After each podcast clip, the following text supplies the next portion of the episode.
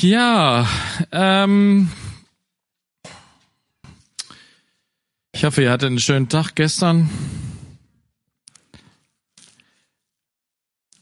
Und ihr habt sicherlich noch weiterhin auch die eine oder andere Frage und morgen Vormittag soll auch die Möglichkeit sein, auch nochmal ganz konkret Fragen in der großen Runde zu stellen. Bringt bitte Fragen mit auch. Ja? Äh, morgen. Morgen Vormittag. Ähm, ja, das, also ich sag mal so, es gibt ja manche Leute, die setzen sich irgendwo hin und äh, wenn die gesagt, wenn denen gesagt wird, jetzt stell mal eine Frage, dann schießen die sofort los, weil sie irgendwie tausend Fragen im Kopf haben. Und dann gibt's andere, die sagen hier, äh, jetzt stell mal eine Frage.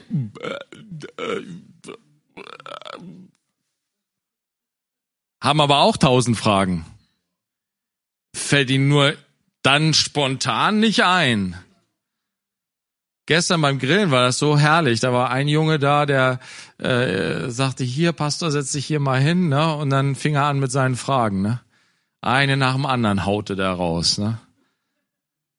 Wie ist denn das mit der Zungenrede? Erklär das mal. Und so, und so weiter und so weiter, ne? Also, ging das von eins auf den nächsten? Herrlich, wunderbar. Ich denke so, ich bin im Himmel. ich, jemand möchte gerne. ja, ja, nein, nein. Ja, ja, nein. Im Himmel sind auch alle Fragen beantwortet, alles klar. nein, ähm, eher im Pastorenhimmel.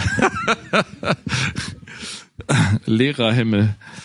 Da ist jemand, der fragt, der möchte es wissen. Toll, wunderbar.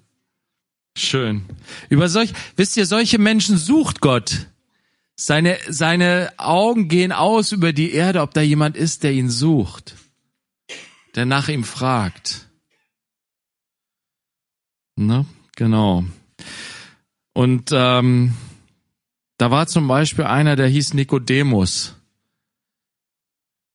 Der kam mitten in der Nacht, ja, wahrscheinlich aus fleischlichen Motiven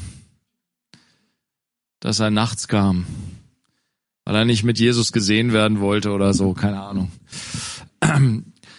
Wissen wir nicht so ganz genau. Aber er kam und er, wie bitte? Äh. Bin ich wieder schön? Geht so. Ist jetzt doppelt so schlimm, ne? Gut, okay. So, danke, Frau. Ich liebe meine Hilfe. Aus dem Off. Okay, also äh, Nikodemus kam und hatte auch tausend Fragen. Aber bevor er erstmal gefragt hat, hat er erstmal eine lange Einleitung gemacht, wie man das so macht als Schriftgelehrter. Ne? Ähm, und anstatt auf seine lange Einleitung einzugehen, ja, haut Jesus sofort raus ne? und spricht das an, worum es eigentlich geht in seinem Herzen. Er kommt gleich direkt auf den Punkt. In Johannes 3, Vers 3 sagt er, Wahrlich, wahrlich, ich sage dir, wenn jemand nicht von neuem geboren wird, kann er das Reich Gottes nicht sehen.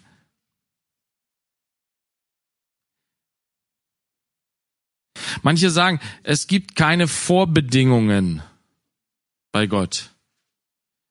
Und hier steht aber was, eine Vorbedingung. Wenn nicht, dann nicht. Wenn nicht von neuem geboren, dann kein Reich, kein Reich Gottes für dich. Nikodemus spricht zu ihm, wie kann ein Mensch geboren werden, wenn er alt ist? Kann er etwa zum zweiten Mal in den Leib seiner Mutter hineingehen und geboren werden? Lustige Vorstellung. Jesus antwortete, wahrlich, wahrlich, ich sage dir, wenn jemand nicht aus Wasser und Geist geboren wird, kann er nicht das Reich Gottes hineingehen. Was aus dem Fleisch geboren ist, ist Fleisch. Und was aus dem Geist geboren ist, ist Geist. wundere dich nicht, dass ich dir sagte, ihr müsst von neuem geboren werden. Ähm, ja, Jesus sagt hier, versucht es ein bisschen zu erklären mit dem von neuem geboren werden, dass es eben nicht bedeutet, einfach noch ein zweites Mal von seiner Mutter geboren zu werden, sondern dass es eine geistliche Tatsache ist, etwas, was du nicht sehen kannst, etwas, ähm, was den inneren Menschen betrifft. Aus dem Geist geboren. Nicht aus dem Fleisch. Aus dem Fleisch geboren bist du schon. Aber du musst aus dem Geist geboren werden. Und dann gibt er dieses Gleichnis. Deswegen lese ich diese Verse nochmal. Wir hatten das Thema ja schon aus dem Geist geboren, aber wir hatten damals da diese Verse nicht gelesen und mir war das nochmal wichtig, diese Verse zu lesen zur Klärung auch nochmal. In Vers 8, der Wind weht, wo er will und du hörst sein Sausen, aber du weißt nicht, woher er kommt und wohin er geht. So ist jeder, der aus dem Geist geboren ist. Das Gleichnis von dem Wind kennen sicherlich viele von euch, haben viele von euch schon gehört. Und als ich das oder wenn ich das gelesen habe, oft habe ich das gelesen und habe mir so das gedacht, was wir viele von uns dabei so denken. Ja, der Geist, der Wind weht, wo er will. Das heißt, der Geist weht, wo er will. Der Geist ist souverän. Er macht, was er will. Und du weißt nicht, woher er kommt und wohin er geht. Aber das, was Jesus mit diesem Gleichnis eigentlich sagen will, ist, so ist jeder, der aus dem Geist geboren ist. Und das bedeutet, es geht ihm hier gar nicht darum, dass der Geist souverän ist, sondern um diese Tatsache der Geistgeburt, dass es etwas ist, was du nicht greifen kannst, was du nicht sehen kannst, was du nicht anfassen kannst. Aber du kannst die Auswirkungen, die kannst du sehen, die kannst du wahrnehmen. Du kannst erkennen, ob du aus dem Geist geboren bist. Und da hatten wir ja so ein paar Dinge, habe ich euch aufgezählt. Da ging es einmal, ja, um diesen Glauben und das Bekenntnis zu Jesus. Dieses, ähm, auch in Römer 8, was äh, äh, Paulus sagt, der Geist bekennt zusammen mit unserem Geist, dass wir Kinder Gottes sind. Diese tiefe, dieses tiefe Wissen, um die Gotteskindschaft und darum, dass Gott unser liebender Vater ist. Und dann eben die Frucht des Geistes. Das Rauschen des Windes, wenn du so willst. Das, was an sichtbar oder was sichtbar wird in uns. Das Rauschen ist ja das Rauschen der Blätter, ne, die vom Wind bewegt werden.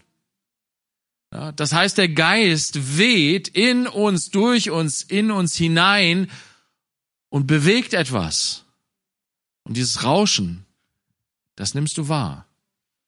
Das kannst du sehen. An dir selber kannst du das wahrnehmen, wenn du über dein eigenes Leben reflektierst. Und du kannst es auch ein Stück weit wahrnehmen an anderen. Ich warne immer davor. Die Bibel sagt, uns prüft euch selbst.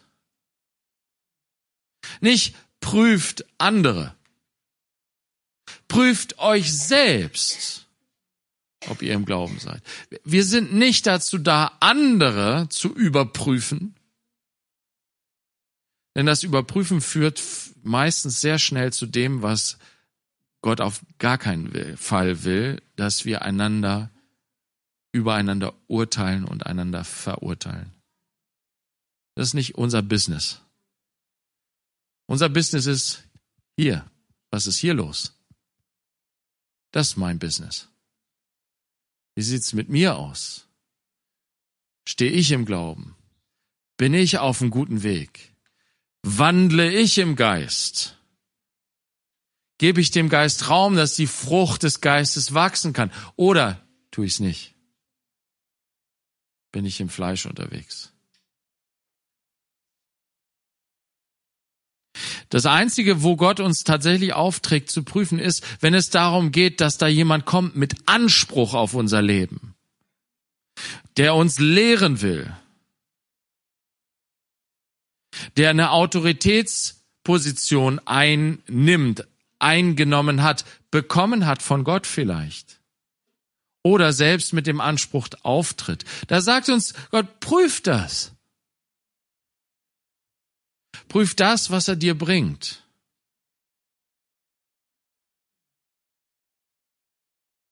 Und das Schlechte, das siebst du aus und das Gute behältst du. Ja. Aber unsere Aufgabe ist es nicht, Menschen äh, zu beurteilen, ob sie gerettet und wiedergeboren sind oder ob sie verloren sind und verdammt. Das ist eine Sache, die ist Gottes Sache.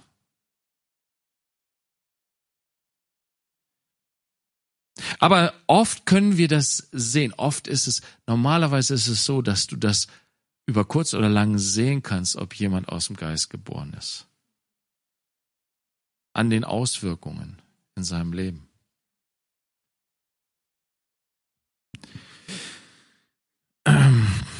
Gut, wir gehen zum Thema zurück, wo wir gestern Abend waren. Und ich, wie bitte? Äh, vorgestern, Entschuldigung. Ja, natürlich. Und äh, zwar steigen wir ein in die Apostelgeschichte nochmal. Mir ist es nochmal wichtig, das ganze Thema Geistestaufe ein bisschen intensiver zu betrachten, um vielleicht ein paar Fragen, die schon da sind, noch mehr zu klären.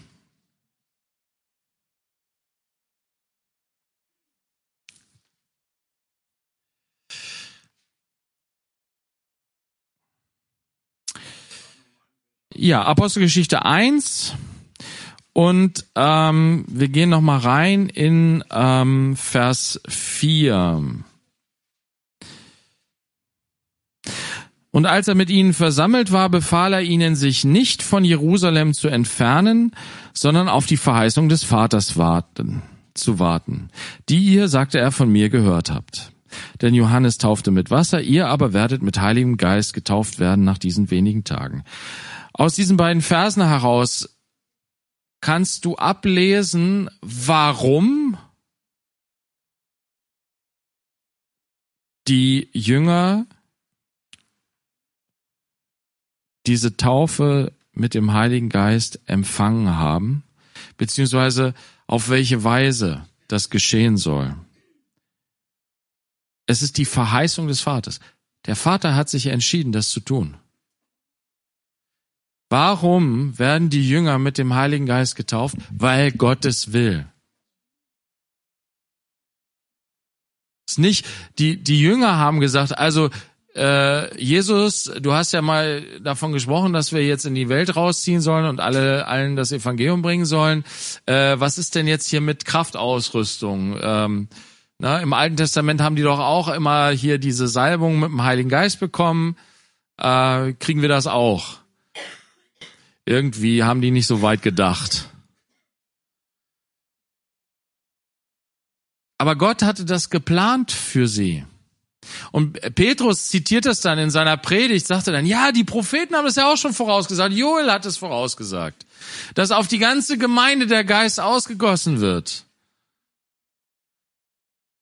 Nicht nur die äh, Leiter, wenn du nachliest im Alten Testament, 4. Mose 11, da hat Mose gesagt zu Gott, ich schaff das nicht mal allein, ich krieg das nicht hin mit der Leitung des, dieses riesigen Volkes. Und Gott hat gesagt, okay, ich stell dir 70 Älteste zur Seite und werde von dem Geist, den ich auf dich gelegt habe, nehmen und auf sie den Geist legen. Und dann kam der Geist auf diese 70 Ältesten. Sie hatten eine besondere Aufgabe, eine besondere Leitungsaufgabe im Volk Israel. Und sie haben, auf sie wurde der Geist gelegt. Später bei den, bei den Richtern, ne, steht ganz oft, dass der Geist des Herrn auf Gideon kam oder auf Simson. Für ihre besondere Aufgabe, Israel zu retten. Als Leiter, als Führer. Dann auf die Könige, Saul, David, dann auf die Propheten. Aber Joel sagt, es soll auf die ganze Gemeinde ausgegossen werden. Weil ich brauche alle.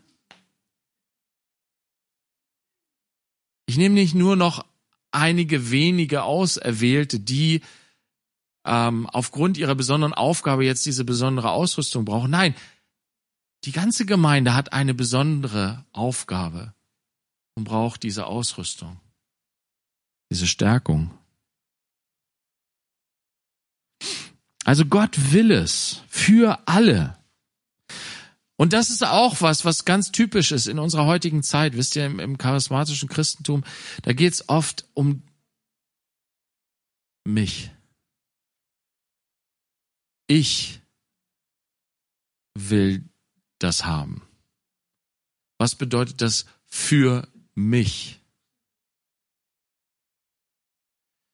Aber Gott will es für die Gemeinde, für alle, für meinen Bruder, für meine Schwester. Deswegen sollte meine Frage und mein, meine Sehnsucht nicht zuallererst immer nur sein, ich, ich, ich, ich will haben, ich will haben, sondern Herr, schenk es uns. Schenk es meinem Bruder, schenk es meiner Schwester, schenk es mir.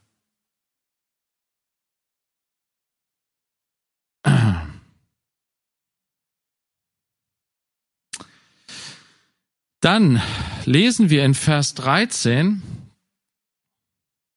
ja auch im Kapitel 1, dass äh, nachdem Jesus aufgefahren ist in den Himmel, sie zurückkehren nach Jerusalem und äh, als sie hineingekommen waren, stiegen sie hinauf in den Obersaal, wo sie sich aufzuhalten pflegten. Sie hatten da also einen größeren Raum, wo sie sich getroffen haben in Jerusalem in der Zeit, wo sie dort waren. Sowohl Petrus als Johannes und Jakobus und Andreas, Philippus und Thomas, Bartholomäus und Matthäus, Jakobus, der Sohn des Alpheus und Simon der Eifrau und Judas, der Sohn des Jakobus. Also die elf Jünger. Diese alle verharrten einmütig im Gebet mit einigen Frauen und Maria, der Mutter Jesu, und mit seinen Brüdern. Also nicht nur die elf, sondern auch noch die anderen. Die Schwestern.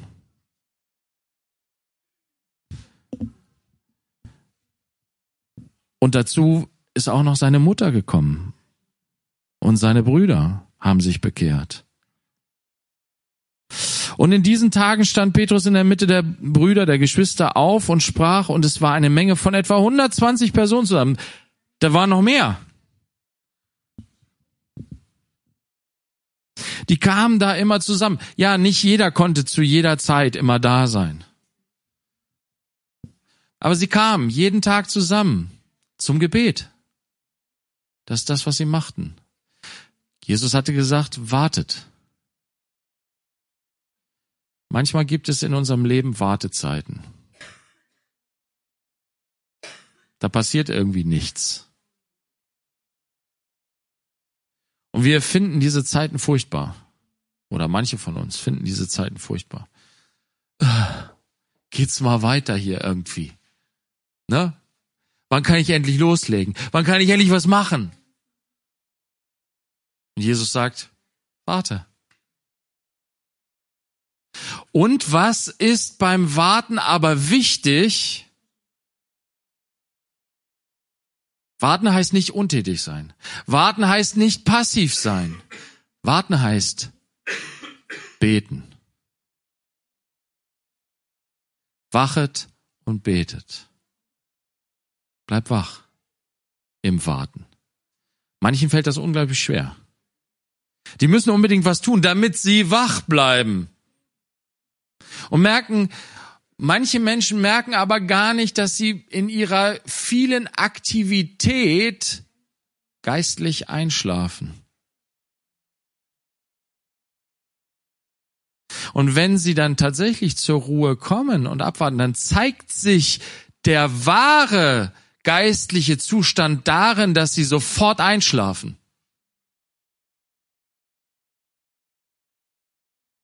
Wie dein geistlicher Zustand ist, merkst du, wenn du in eine Wartesituation kommst, wo es nichts mehr zu tun gibt. Gehst du dann ins Gebet? Bist du im Gebet? Bist du geistlich wach? Oder schläfst du? Die Jünger waren, hatten den Heiligen Geist empfangen, sie waren geistlich wach und sie haben gebetet in dieser Zeit des Wartens. Sie haben die Zeit genutzt zu beten. Und zwar nicht jeder alleine für sich. Wie gesagt, sie haben nicht jeder einzeln für sich darauf gewartet, dass die Verheißung des Vaters sich für sie erfüllt. Wir in unserem individualistischen Denken meinen ja, ich und mein Jesus. Jeder wird doch hier nach seiner eigenen Fasson selig. Jeder macht seinen eigenen Weg mit Jesus. Aber wenn wir biblisch sehen und denken, dann geht es Gott um die Gemeinde. Es geht ihm auch um den Einzelnen. Es geht ihm auch um dich. Ja, er hat dich geliebt. Er hat sich für dich hingegeben. Er liebt dich ganz allein und ganz speziell. Aber lass uns doch raus, ja, lass uns irgendwie, wo es geht. Wir sind so geprägt vom Zeitgeist, ja. Wir, wir sind Individualisten. Aber lass uns, wo es möglich ist, uns vom Geist reformieren lassen, dahingehend, dass wir mehr sehen, wozu hat Gott uns berufen? Wofür sind diese Gaben gedacht? Nicht für uns, für den Einzelnen, sondern für die Gemeinde.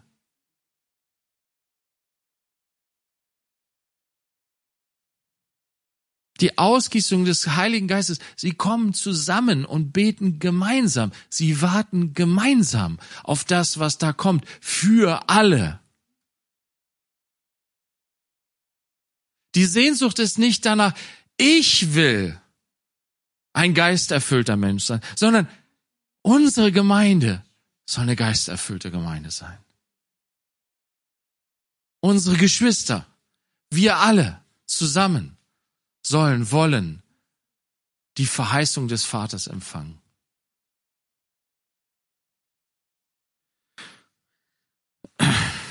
Und so war es dann auch. In Kapitel 2, Vers 1 wird dann gesagt, als der Tag des Pfingstfestes erfüllt war, waren sie alle an einem Ort beisammen. Und wisst ihr, wir haben eine schwere Zeit durchgemacht mit Corona, ne? Wo wir, wo es teilweise unglaublich schwierig war, zusammenzukommen. Das ganze Thema zerteilt uns, zertrennt uns in verschiedene Lager, ja, die Impfbefürworter, die Impfgegner und so weiter und so weiter. Ähm,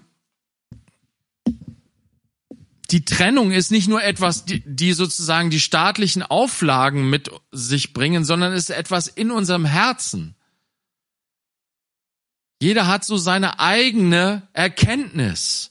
Und Paulus sagt, die Erkenntnis bläht auf, die Liebe aber erbaut.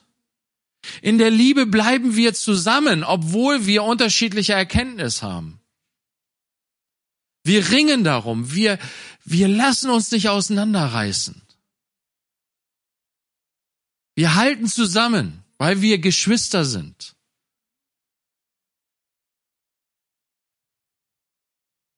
Wir wollen nicht, dass diese Dinge uns bestimmen. Aber ja, wir, wir, wir halten daran fest, es ist gut, es ist wichtig, zusammenzukommen. Und da, wo wir, wo wir, ja, ich glaube schon, dass es richtig auch ist. Wir haben das auch gesagt am Anfang, als wir dann Lockdown hatten und uns nicht versammeln konnten. Ich habe es ein Stück weit von Gott her so gesehen und empfangen auch, dass Gott uns ruft, hey, es gibt auch etwas, wo, wo Gott uns für sich alleine ruft.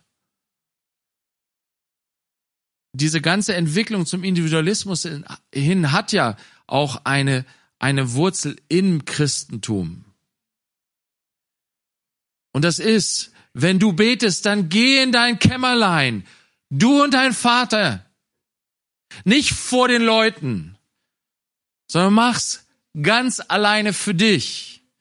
So schnell, dass wir, wenn wir in Gemeinschaft leben, am Ende in einer Rolle enden, in einer Show enden, die gar keine Substanz mehr hat in uns, in unserem eigenen Herzen. Und deswegen ruft Jesus, komm in das Gebet, in ein stilles Kämmerlein. Beides ist unheimlich wichtig. Aber nach dieser Zeit des Lockdowns war es gut und wichtig, dass wir wieder zusammengekommen sind und dass es sind, ich bin da Gott auch dankbar, dass wir die Freiheit und die Möglichkeit dazu haben. Aber lasst es uns auch gebrauchen, weil es sind einige darin müde geworden, zur Gemeinschaft zu kommen, zusammenzukommen. Es ist aber ein Segen darin, zusammenzukommen. Weil Gott hier etwas tut in der Gemeinschaft, die zusammenkommt. Und die, die nicht dabei sind, die verpassen es.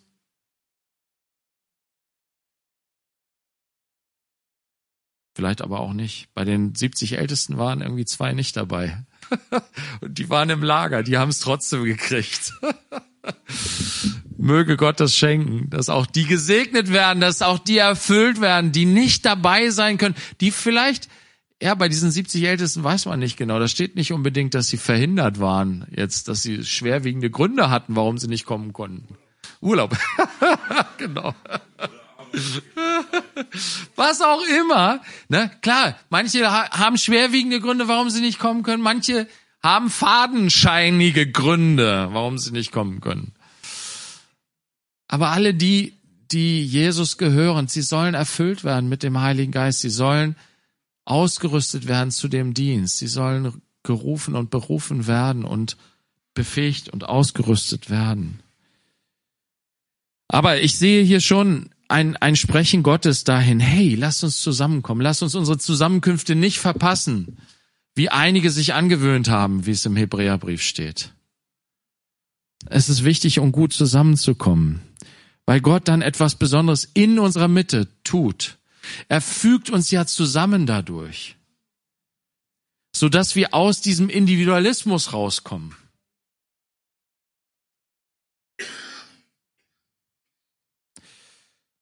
Gut, ähm, und hier steht einfach nur, dass es geschah. In Vers 4. Sie wurden alle mit Heiligem Geist erfüllt und fingen an, in anderen Sprachen zu reden, wie der Geist ihnen gab, auszusprechen. Also, ähm, sie haben grundsätzlich gebetet dafür und das ist, entspricht dem, was Jesus in Lukas 11 sagt.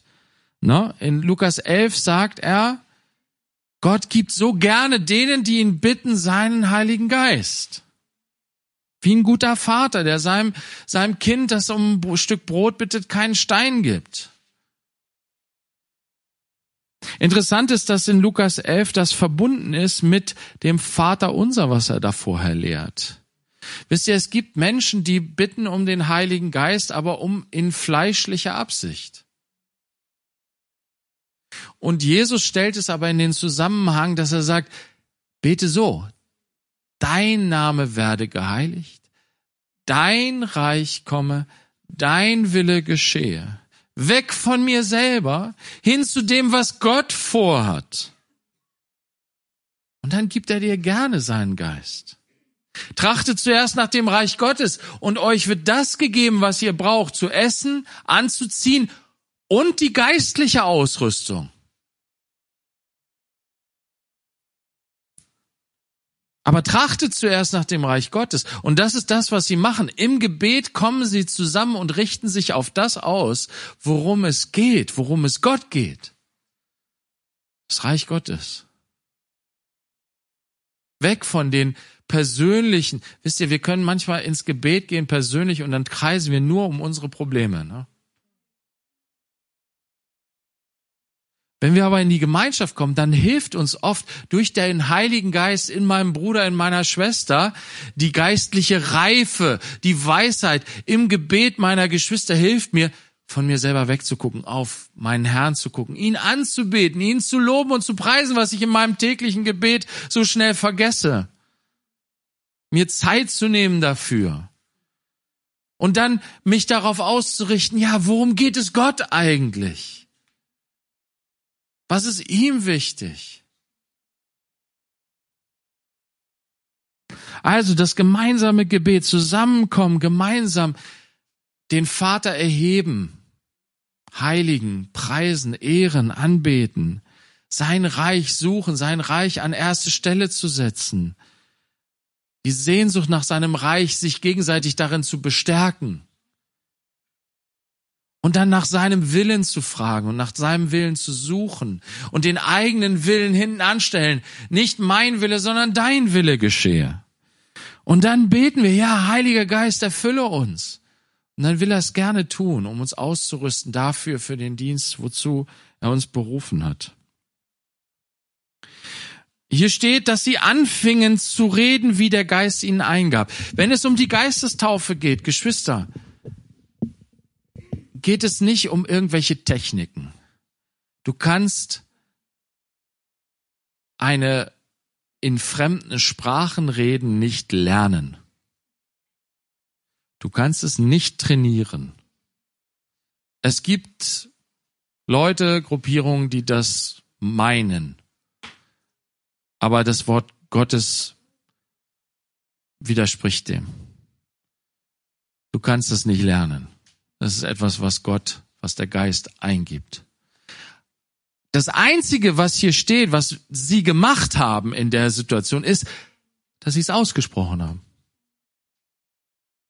Sprich das aus, was der Geist dir eingibt. Wenn der Geist dich erfüllt, dann sprich es aus. Dann halt nicht den Mund.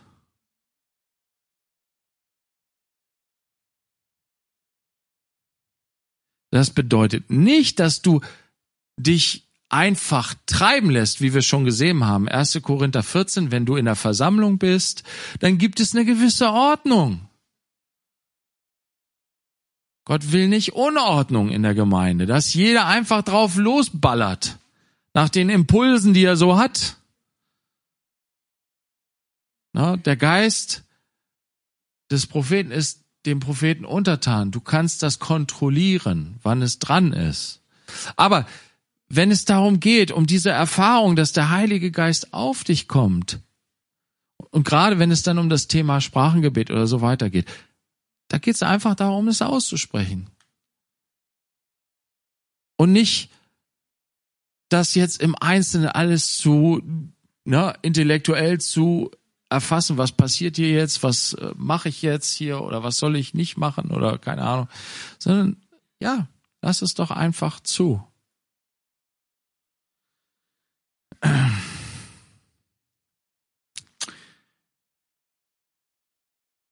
Wenn wir jetzt weiterlesen, die Geschichte, wie sie weitergeht, die Apostelgeschichte, dann ist es interessant, dass dann erst einmal von einer Menge Dinge die Rede ist, die passieren, die wir den Geistesgaben zuordnen würden. Heilungen.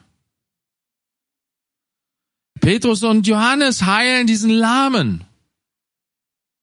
Eine, ein, eine, eine Geisteswirkung, eine Wirkung Gottes durch den Heiligen Geist, wie, wie Paulus das in 1. Korinther 12 beschreibt. Es steht aber nichts davon, dass sie, als sie zum Tempel gingen, um dort zu beten und sie dann diesen Gelähmten trafen, sie wieder eine Geisteserfüllung hatten, bevor sie dann geheilt haben. Also es ist so, sie haben eine Geisterfüllung empfangen, der Heilige Geist ist auf sie gekommen und dann ist eine Weile so, dass sie tatsächlich Gaben vom Heiligen Geist bekommen, in verschiedenen Situationen verschiedene Gaben auszuüben. Sie müssen nicht sozusagen vor jedem Dienst, vor jeder Aufgabe, vor jeder Geschichte nochmal neu erfüllt werden.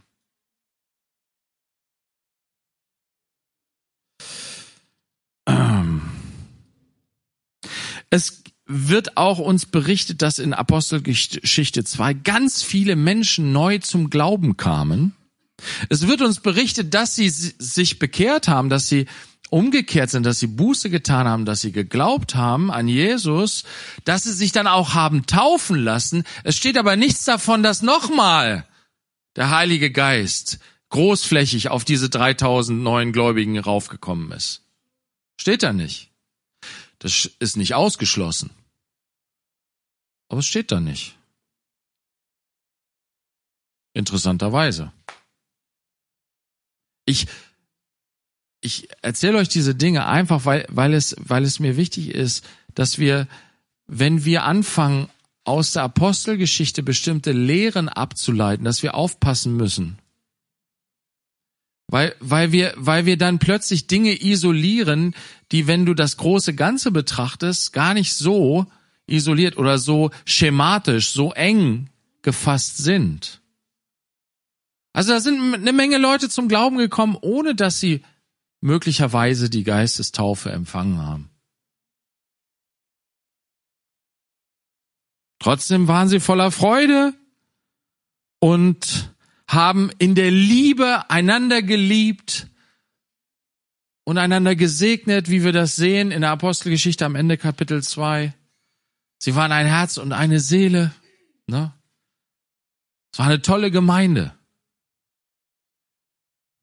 Aber es entstand, ähm, es entstand Widerstand. Und dann sehen wir in Apostelgeschichte 4, Vers 8, eine Situation, wo Petrus und Johannes vorm Hohen Rat stehen. Nachdem sie diese Heilung vollbracht haben, die ganzen Leute zusammengekommen waren, sie das Evangelium wieder verkündet hatten, waren die Ho im Tempel, waren die hohen Priester aufgeregt und haben sie eingesackt und wollten, ähm, ja, wollten da irgendwie dem ganzen Riegel vorschieben und haben sie dann verhört.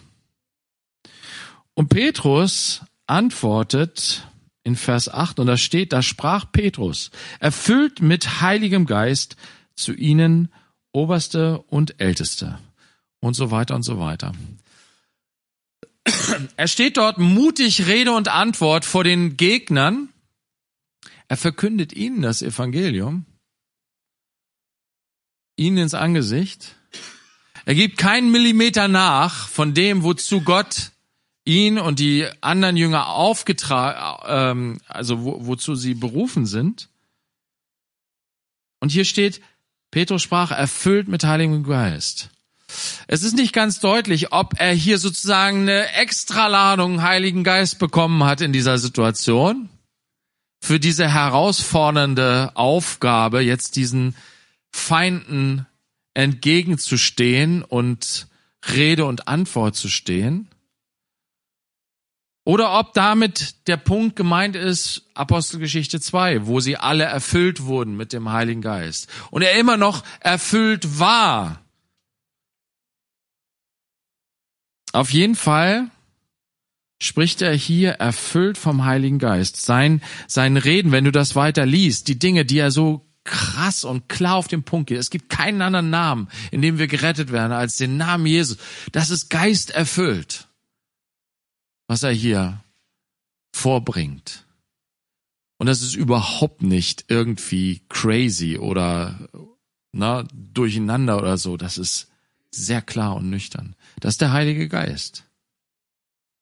So wirkt er, so arbeitet er. Freimut, Vers 13, als sie aber die Freimütigkeit des Petrus und Johannes sahen. Das ist eine Wirkung des Heiligen Geistes hier. Der Geisterfüllung. Freimütigkeit.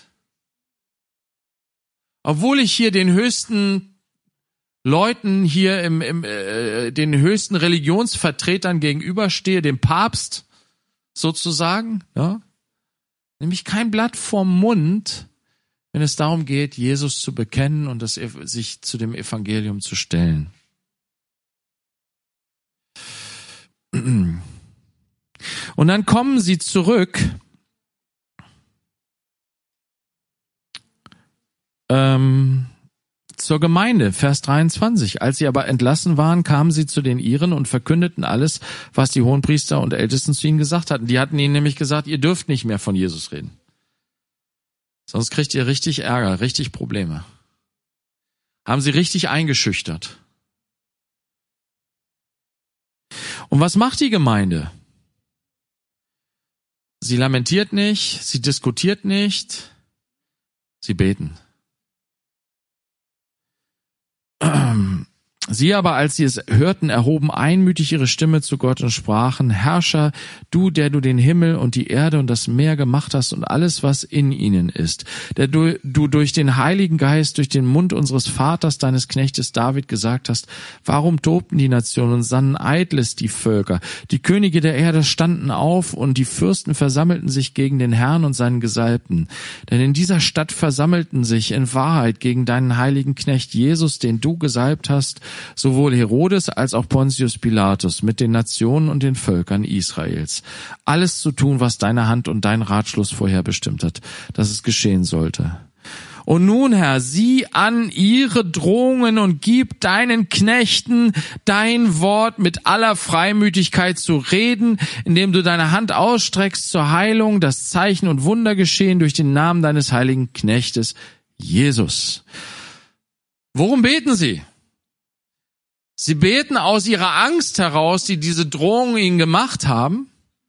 Sie erinnern sich an das Wort Gottes, dass Widerstand ja vorausgesagt ist. Sie erinnern sich daran, dass Jesus ja Widerstand erlebt hat, so sehr Widerstand, dass er gekreuzigt wurde.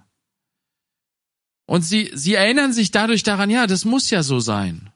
Es muss ja Widerstand sein. Und so beten sie nicht gegen den Widerstand. Sie beten nicht dafür, dass der Widerstand aufhört. Aber sie beten dafür, dass sie diese Aufgabe, die Gott ihnen gegeben hat, trotz Widerstand ausführen können. Und da spüren sie, da fehlt mir was. Boah, da fehlt uns was. Uns fehlt es an Mut. Uns fehlt es an Freiheit. Innerlicher Freiheit, nicht äußerer Freiheit. Die innerliche Freiheit habe ich nicht. Ich habe Menschenfurcht. Wir haben Menschenfurcht hier. Sie merken das und beten dafür. Herr, bitte, nimm das von uns. Gib du uns Freimütigkeit, dein Wort weiter zu verkünden. Und wirke du, bezeuge du das Wort dadurch, dass, dass Heilungen geschehen, dass Zeichen und Wunder geschehen. Das ist das, was sie beten. Wie beantwortet Gott dieses Gebet? Hier steht es, als sie gebetet hatten, bewegte sich die Stätte, wo sie versammelt waren. Ja, erstmal ein Erdbeben. Die Erde bebte. Wo sie versammelt waren. Und sie wurden alle mit dem Heiligen Geist erfüllt. Sie haben gar nicht darum gebetet. Herr, erfülle uns mit deinem Geist. Aber sie haben um ganz konkrete Dinge gebetet, die durch die Erfüllung mit dem Heiligen Geist erfüllt werden. Deswegen bin ich der Überzeugung, dass viele Christen in der, in der langen Geschichte der, der Christenheit geisterfüllte Menschen waren, die Erfüllung mit dem Heiligen Geist erlebt haben, die Gaben des Geistes empfangen haben und ausgeübt haben, ohne dass sie es wussten ohne dass sie es so benannt haben. Die Gemeinde benennt das hier auch nicht. Sie sagt auch nicht, ja, wir brauchen mehr von deinem Heiligen Geist. Haben sie nicht gebetet. Sie haben einfach nur gesagt, wir brauchen Freimütigkeit. Wir brauchen, dass du wirkst durch deine, äh, dass du Zeichen und Wunder tust. Wir, wir brauchen dich. Sie haben gar nicht an den Heiligen Geist gedacht in der Situation. Und trotzdem hat Gott das so beantwortet, dass er seinen Geist gesandt hat, sie auf sie gesendet hat, sie erfüllt hat. Und das ist interessant hier. Sie wurden alle mit dem Heiligen Geist erfüllt. Das bedeutet, hier sind einige dabei, die vielleicht noch gar nicht geisterfüllt waren. Wie gesagt, es sind eine Menge Leute zum Glauben gekommen in der Zwischenzeit. Und es wurde nicht berichtet, dass sie mit dem Geist erfüllt wurden auf diese Weise. Sie waren aus dem Geist geboren, Sie waren gläubig geworden, sie wurden getauft, aber sie hatten möglicherweise einige von ihnen noch gar nicht diese Geistestaufe empfangen.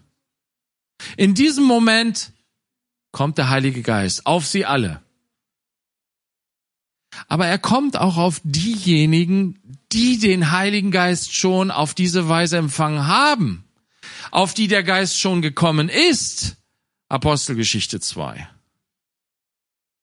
Petrus und Johannes sind dabei, die Apostel, die Brüder Jesu, Maria, die, die, die Schwestern alle, Maria Magdalena und so weiter. Sie hatten den Heiligen Geist schon empfangen auf diese Weise. Sie hatten schon die Kraft des Heiligen Geistes empfangen, um Zeugen Jesu zu sein. Sie hatten Gaben empfangen und immer wieder neue Gaben empfangen. Je nach Situation und Dienst. Aber jetzt war irgendwie eine Situation entstanden, wo das irgendwie nicht mehr gereicht hat. Und sie mussten nochmal erfüllt werden. Das heißt also, die Geistestaufe, die Erfüllung mit dem Heiligen Geist, wo es darum geht, dass wir ausgerüstet werden für den Dienst, zu dem Gott uns berufen hat, oder zu den Diensten, zu denen Gott uns beruft, das ist nicht eine einmalige Geschichte. Es ist nicht etwas, was sozusagen bei jedem Mal wieder passiert, wo wir irgendwie eine Geistesgabe brauchen, jetzt beispielsweise. Wir werden nicht andauernd, ständig mit dem Heiligen Geist erfüllt, sondern wenn wir mit dem Heiligen Geist erfüllt sind, dann ist das etwas, was eine Zeit lang tatsächlich aktiv und wirksam ist. Aber dann gibt es wieder eine Situation, wo wir Mangel leiden. Geistlichen Mangel leiden. Wo ein Hunger da ist, wo eine, wo eine, ja, hier ist es Menschenfurcht aufgekommen ist, wo eine neue Situation vielleicht eingetreten ist, eine Bedrängnis eingetreten ist, die und sie macht uns aufmerksam auf einen Mangel, der plötzlich da ist. Und wir fangen an zu beten. Herr, gib mir neue Kraft. Herr, gib mir, ja, das, was ich brauche, um diesen Dienst für dich jetzt auszuüben. Und was macht Gott? Er sendet, er lässt seinen Heiligen Geist wieder auf sie fallen erfüllt sie neu mit dem Heiligen Geist. Und das ist das, was in Epheser 5 steht. Epheser 5. Oh, ist schon spät.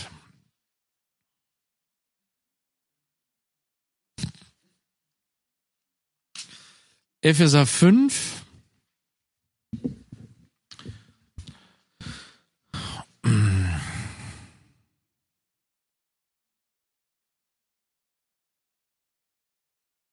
Vers 15. Seht nun genau zu, wie ihr wandelt, nicht als Unweise, sondern als Weise. Gott möchte, dass wir Weisheit lernen. Das lernen wir aus seinem Wort.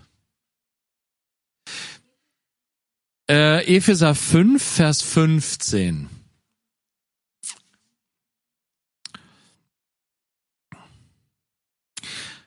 Die Apostelgeschichte lehrt mich, dass es gute Zeiten gibt.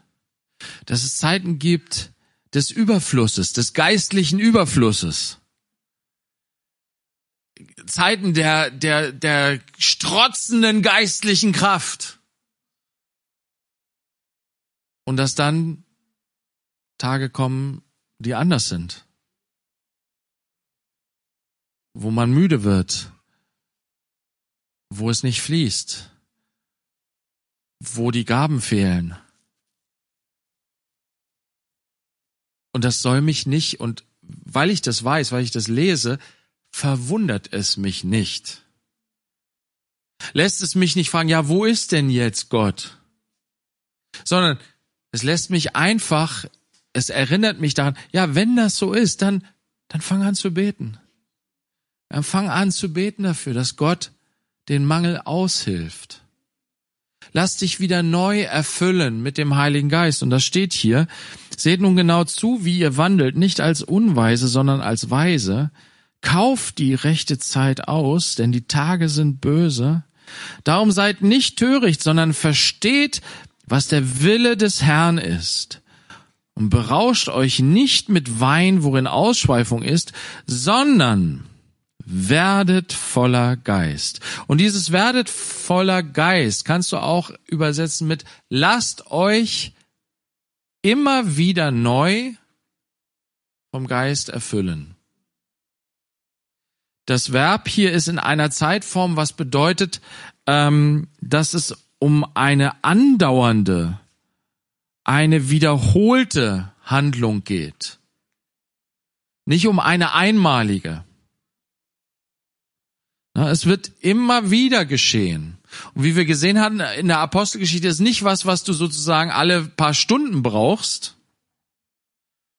Aber es ist etwas, was immer wieder geschehen muss in deinem Leben, dass du wieder erneuert wirst, dass du, dass wieder neu diese Kraft auf dich kommt, so dass du ähm, ja den Willen des Herrn verstehst und tust.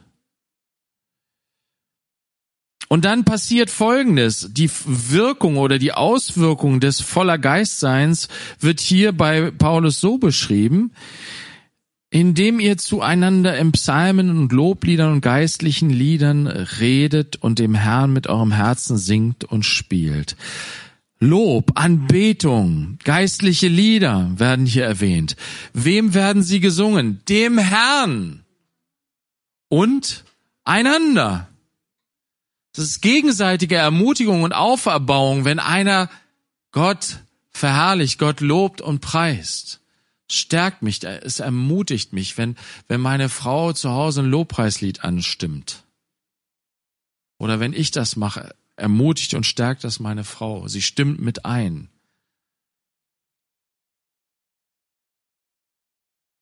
Und das ist aber eine Folge dessen, dass wir neu erfüllt sind mit dem Geist. Wir schauen nicht mehr auf uns selber, sondern wir schauen auf zum Herrn. In dieser bösen Zeit will der Herr uns erfüllen mit seinem Geist und uns dadurch frei machen dazu, ihn zu preisen mitten in dieser bösen Zeit. Weil wir nicht in dem Hier und Jetzt leben, sondern durch die Kraft des Geistes befähigt werden, darüber hinauszuschauen. Wir haben Glauben, wir haben Hoffnung.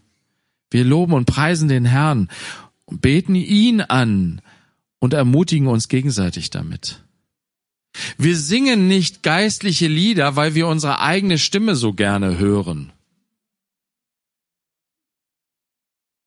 Oder weil wir so toll ähm, Musik machen können oder sonst was. Sagt alle Zeit für alles dem Gott und Vater Dank im Namen unseres Herrn. Das ist auch eine Folge hier in der, in der Formulierung ist es eigentlich verbunden mit diesem Vollwerden vom Geist ist Dankbarkeit. Ein Herz, was dankbar ist. Ein geisterfülltes Herz ist dankbar. Der Heilige Geist auf uns kommt, macht uns das zu dankbaren Menschen. Und wenn du merkst, okay, in meinem Leben fehlt es an Dankbarkeit, es fehlt an Lob und Anbetung, dann ist vielleicht die Zeit zu kommen, gekommen zu sagen, Herr, bitte fülle mich neu mit deinem Geist. Ich möchte neu erfüllt werden mit der Kraft deines Geistes, so dass ich in dieser traurigen, finsteren, bösen Zeit das neue Lied singe des ewigen Reiches Gottes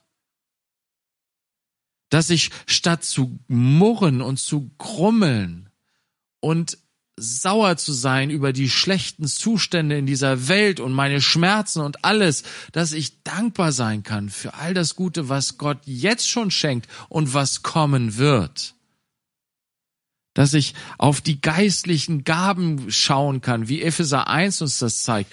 Du bist in ihm auserwählt vor Anbeginn der Welt. Du bist in ihm bist du äh, errettet. In ihm bist hast du Vergebung der Sünden. In ihm bist du ein für immer ein Kind Gottes. In ihm bist du zum Erben bestimmt. In ihm hast du den Heiligen Geist empfangen. Alles wunderbare Dinge, für wie, die wir Tag für Tag nur Danke, Danke, Danke, Danke sagen könnten.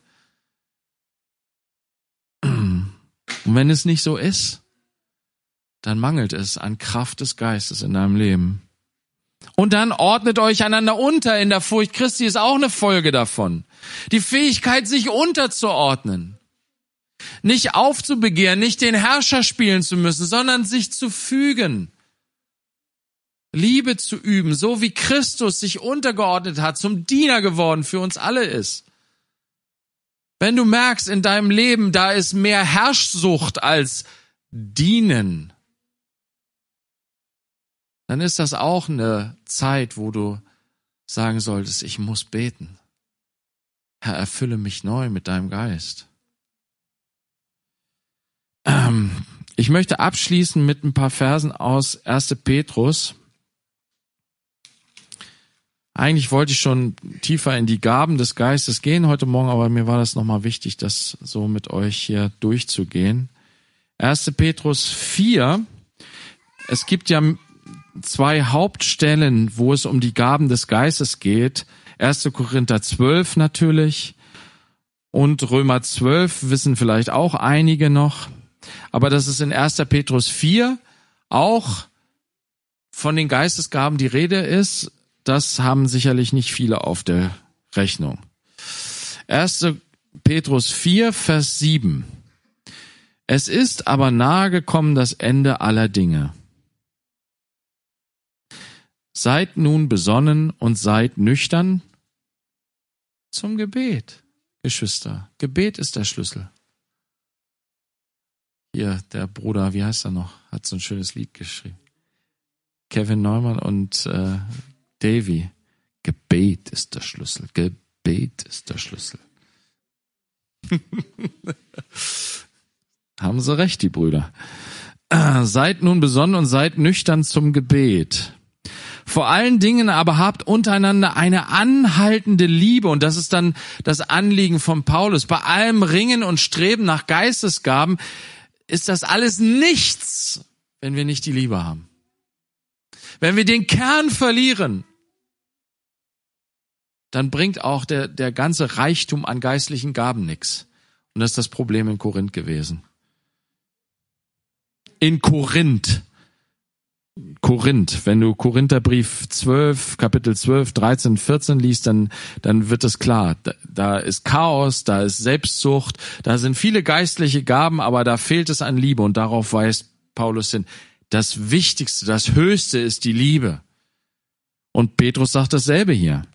Bevor er auf die geistlichen Gaben zu sprechen kommt, sagt er, vor allen Dingen habt untereinander eine anhaltende Liebe. Die Frucht des Geistes ist wichtiger als jede Gabe.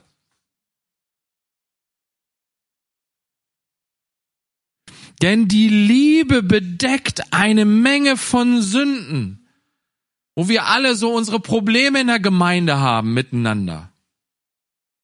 Ja, der eine hat diese Eigenschaften im Fleisch und der andere hat diese Eigenschaften im Fleisch. Und wir ballern ständig aufeinander deswegen und reiben uns und sind und Unfriede entsteht. Wie wird das überwunden? Wie können wir in Frieden hier eine Gemeindefreizeit haben? Nur durch die Liebe, Geschwister, nur durch die Liebe. Die Liebe bedeckt eine Menge von Sünden. Ich red nicht drüber, über die ganzen Fehler meiner Geschwister. Ich denk auch nicht drüber nach. Ich überlasse es dem Herrn. Ich schaue auf mich selbst. In der Liebe, die Liebe bringt mich dazu, auf mich selbst zu schauen. Wo kann ich mich verändern, damit ich meinen Geschwistern ein Segen sein kann? Wo kann ich meinen Geschwistern dienen? Dazu bringt mich die Liebe. Die Liebe, die, die fordert mich selbst heraus und lässt die anderen überlässt die anderen Gott und segnet sie. Na, da, mein Fleisch kümmert sich immer darum, dass die anderen sich endlich mal verändern und überlässt sich selbst. Ja, Gott macht das schon alles mit mir. Ich bin ja ganz okay. ja, ja, genau. So gut wie. Seid gastfrei gegeneinander ohne Murren. Grundsätzliche christliche Tugenden. Und jetzt kommen die Gnadengaben. Wie jeder eine Gnadengabe empfangen hat, so dient damit einander als gute Verwalter der verschiedenartigen Gnade Gottes. Die Gnadengaben hast du bekommen zum Dienst, wie wir schon in 1. Korinther 12 gesehen haben. Der Herr beauftragt uns zum Dienst aneinander in der Gemeinde.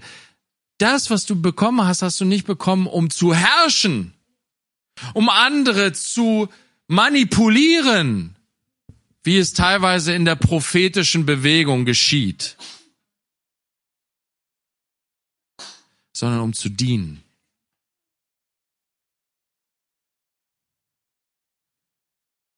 Damit ihr als gute Verwalter der verschiedenen Arten, wir sind Verwalter, das ist von Gott gegeben. Wir müssen, als Verwalter sind wir verantwortlich vor Gott, wie wir mit einer Gabe umgegangen sind. Wir sind nicht frei, damit zu machen, was wir wollen, sondern wir sind Gott verantwortlich. Es in dem Maße einzusetzen, wie Gott es gegeben hat, zu dem Zweck, wozu Gott es gegeben hat. Wenn jemand redet, so rede er es als Aussprüche Gottes. Wenn jemand dient, so sei es aus der Kraft, die Gott darreicht, damit in allem Gott verherrlicht wird durch Jesus Christus, dem die Herrlichkeit ist und die Macht von Ewigkeit zu Ewigkeit. Amen. Hier werden nur zwei Gaben sozusagen genannt oder sagen wir mal so, die verschiedenen Arten der Gaben werden auf zwei, auf zwei Dinge reduziert. Das Reden und das Tun. Beides ist wichtig im Reich Gottes. Beides ist wichtig in der Gemeinde. Das Reden und das Tun. Und beides soll nicht geschehen aus unserer eigenen, als unsere eigene Leistung oder aus unserer eigenen Fähigkeit heraus, sondern durch den Geist. Sollen wir einander dienen in dem, was wir reden? Es sollen die Worte Gottes sein, mit denen wir uns gegenseitig ermutigen, aufbauen, stärken, auch ermahnen und zurechtweisen. Und es soll die Taten Gottes sein. Jesus hat gesagt, ich tue das, was ich den Vater tun sehe. Und es ist Dienst, beides. Gott gibt uns Worte und Gott gibt uns Kraft zum Tun durch seinen Geist. Das sind die Gnadengaben Gottes, die Charismen, so wie Petrus es beschreibt hier. Und in die anderen Texte gehen wir dann heute Abend rein. Jesus, wir danken dir für deine Gnadengaben, für deinen Geist. Wir danken dir für all diese Weisheit, die in deinem Wort verborgen ist. Und wir beten, dass das echt tiefer in uns eindringt, dass wir diese Zusammenhänge begreifen und verstehen. Und dass wir, ja, das, was du heute auch zu uns gesagt hast, zu einem oder anderem oder zu mir, oder zur ganzen Gemeinde, dass wir das ernst nehmen, Herr. Herr, lehre du uns noch mehr, dich gemeinsam zu suchen, dass wir eine geisterfüllte Gemeinde werden. Ich danke dir für alles, was du schon gegeben hast. Danke dir für die Ausgießung deines Geistes in die Gemeinde hinein. Wir wollen uns danach ausstrecken, dass es wieder neu geschieht in dieser schwierigen, bedrängenden Zeit. Und wir preisen dich, dass du der Sieger bist, dass du uns triumphieren lässt, mittendrin in dieser schwierigen Zeit, wie wir Petrus sehen vom Hohen Rat. Herr, das ist so krass, das ist so cool. Wir danken dir, dass du uns den Sieg gibst in Jesus Christus und in deinem Geist, dass wir, ja, in dem stehen und bestehen bleiben können, in dem Dienst, den du uns gegeben hast, deine Liebe auszuleben in der Gemeinde und zu den Menschen hin. Bitte segne du uns jetzt heute weiter im Nachdenken über all das, was wir gehört haben und segne unsere Gemeinschaft weiterhin. Amen.